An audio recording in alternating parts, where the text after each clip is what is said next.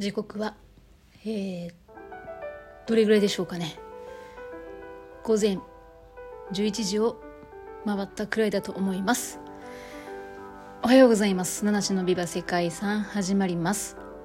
この配信は毎日一つの世界遺産とその世界遺産からイメージする世界遺産言葉を私七種が勝手に紹介するそんな番組です。はい、えー、今日は11月24日ですね。えー、っとね昨日収録を上げることができなかったのでちょっとこの収録ではね昨日11月23日の世界遺産をご紹介します、はい、今日のね11月24日の世界遺産についてはまたこの後収録しようかなと思いますね。ちょっと今日は出先のホテルなんで収録環境があまり良くないんですけどもちょっとまあ今日ね朝起きましてちょっと仕事の準備なんかもしましてね1時間ぐらい時間が空いたんでちょっと今のうちに収録するかということでね、えー、収録を始めました。ちょっとガサゴソいろんな音が入る可能性もございますがさて昨日11月23日ですね。紹介した方世界遺産はですねデッサウ・ベルリッツの庭園王国というドイツの世界遺産です。デッサウ・ベルリッツの庭園王国はドイツおよびヨーロッパの大陸部において最初に建設された最大級の英国式庭園なんだそうですね。えー、レッサーベルリッツの庭園王国はベルリッツの英国式庭園っていうふうにも言われるそうです。そう。英国式庭園ということですね。ドイツ中部のザクセン・アンハルト州の都市デッサウ・ベルリッツに位置しております多くの歴史的建造物や公園が集まって景観を作る。そんな庭園だそうですね。エルベ川とムルデ川に沿った水に恵まれた景観の美しさが魅力なのだそうです。この庭園ですね。18世紀の後半にアンハルト・デッサウ公、当時のこの周辺の治めていた人ですか？英国ひいきのレオポルト3世フリードリヒフランツこの方が創建した創設したそうです。えー、この庭園チェコに端を発しましてドイツのハンブルクへと流れる大河エルベ川の自然の景観を最大に生かし創建された庭園。そしてヨーロッパで初めての英国英国式庭園です。でこれが後のヨーロッパにおけるイギリス式庭園であったり新古典主義建築中世以降のスタイルを復興した様式である歴史主義建築のブームの先駆けとなったそうです。なるほど。この庭園ができて以降ねその昔の古典式の、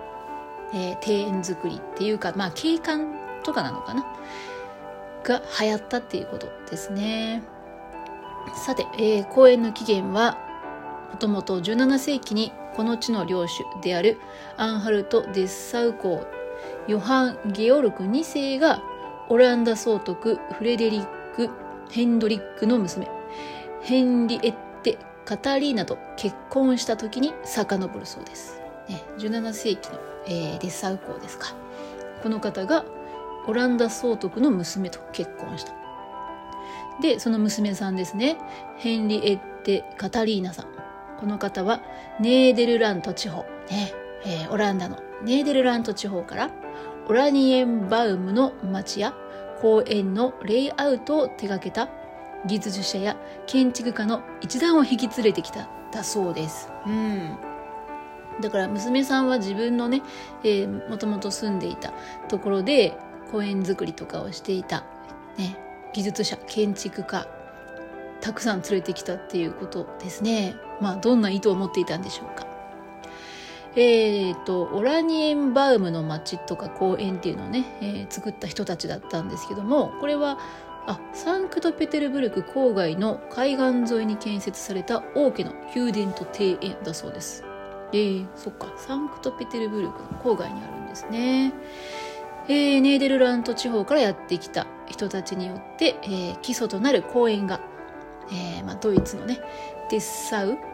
デッサウ地方に作られたということですね。その後、えー、大の英国美意だった公爵レオポルト3世がイギリスのクレアモント庭園とかスタウアヘッドストゥー公園、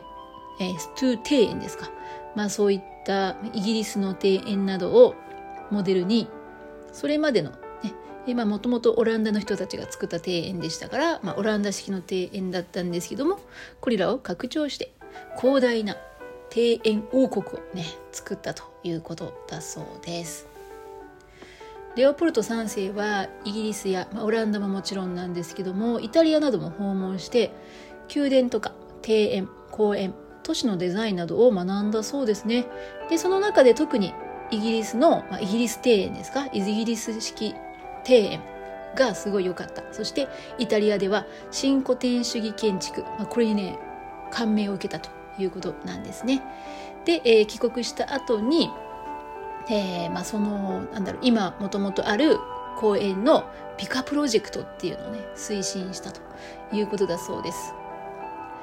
えー、手始めにはベルリッツに1764年から40年をかけて112.5ヘクタールに及ぶ新古典主義歴史主義様式の宮殿施設とイギリス庭園をイギリス式庭園を築き上げましたということだそうですね。で、えー、中心となったのがベルリッツァ公園ということだそうですね。えー、イギリス式の庭園というのは、まあ、その当時大陸発ベルリッツ宮殿の新古典主義建築はドイツ発となるものだった。でそれがその後のヨーロッパにおけるねえー、イギリス式庭園とか新古典主義のもののブームの先駆けとなったということだそうです。いろいろねもう先取りした、まあ、ゴシックリバイバルのね先取りとかあったみたいです。うん、目の付けどころが良かったんでしょうね。何でしょうかねイギリス式庭園とかその新古典主義と言われる建築っていうのは時が経ってもこう人を引きつける魅力っていうのがあるんですね。まあ、多分私もイギリス式庭園これだよって見せられたらやっぱり素敵だなと思うし新古典主義と言われる建築っていうのはうんやっぱりなんかね魅力的だなっていうふうにね感じますもんね。えー、さてさて、えー、レオポルト3世、えー、数々のね宮殿とか庭園公園を建設しただけではなくて一般的な道路とか周辺の堤防、えー、そういったところにも火事の並木を設置したりとかですね、まあ、もっと他の場所にも公園を配置したりっていう形でいわゆる美化、ね、都市の美化っていうのも進めて。だからもう何て言うのかな、うん、そのエリアだけじゃなくて地域だったり町もう国自体を一つの庭園に見立てて整備を進めたっていうことだそうです。こうした都市や景観設計のプロジェクトは後18世紀の啓蒙思想であったりその美化の、えー、18世紀の啓蒙思想であったり美化の影響を受けたものだった。うん。まあこの後もねそういう思想っていうのをね、えー、引き継がれたのかなと思いますけどもね。宮殿や庭園公園農業産業住宅インフラ、こういったものを結びつけることで高い教育経済福祉を実現しようという取り組みだったということだそうです。まあ、ここに取り入れられた啓蒙思想っていうのは、えー、合理的批判的精神に基づき理性の啓発によって人間生活の進歩改善を図ろうとしたものだっていうことでちょっとその啓蒙思想っていうのをねじゃあ実際にそう都市づくりにどうねあの生かすかっていうのはすごくなんだろう。まあちょっと私には理解しがたいものだなとは思うんですけどもうん単な単になんか見た目が見た目がいいとかそういうことだけではないっていうことですね。えー、人間の生活を支える農業は教育的な機能を果たさなければならないなんていう考え方をね言ったルソーの思想とか、うん、あとはいろんなスタイル多彩なスタイルの建造物を各地に設置することによって歴史とか科学を学ぶ現場にしたなんていうこともあるみたいですね。まあいろいろ考えられた都市計画だったということだそうです。まあ、こうして築き上げられた庭園王国はドイツの詩人クリストフ・マルティン・ヴィーランドに18世紀の功績と縮図なんていうふうにね評価されたっていうことだそうです。えー、ベルリッツ公園群は大きくは4つ西中央東南の4エリアに分けられているそうですね特徴的なところっていうのは何かあるかな？うーんまあそれぞれすごい特徴をねなんかあの何と言ったらいいんでしょうかこのエリアはこういう特徴このエリアはこういう特徴っていうわけじゃないのかなと思いますね。そのエリアごとに、えーまあ、あの理想の形をこう整えていったっていうところみたいですね。はいということで、えー、今日はドイツにあるデッサーベルリッツの庭園王国っていうのをねご紹介しました。うんどんな場所なんでしょうね。見てみたいですね。本日の世界遺産言葉あ本日と言いますがか11月23日のデッサーベルリッツの庭園王国からイメージした世界遺産言葉は恵まれた美しさ。恵まれた美しさとしました。うん。まあもともとここにあった環境っていうのがなんか自然を取り入れたりしやすいところでもあったんでしょうしね。またここにねそういうまあ啓蒙思想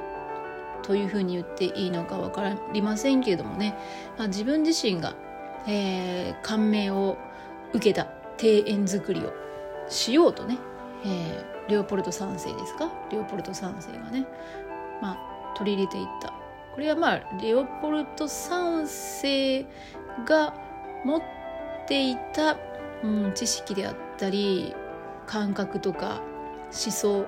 概念、まあ、そういったものが、まあ、うんうまく体現できたっていうことなんでしょうかね、まあ、今もおそらく人々をね引きつけるそんな庭園王国なのかななんて想像しております。ということで、えー、今日は今日はじゃないですねこの収録では11月23日の世界遺産デッサーベルリッツの庭園王国をご紹介しました最後までお聴きいただきましてありがとうございます今日は、えー、11月24日の世界遺産この後収録しようと思いますそれでは皆様素敵な一日をお過ごしください。ナナシでした。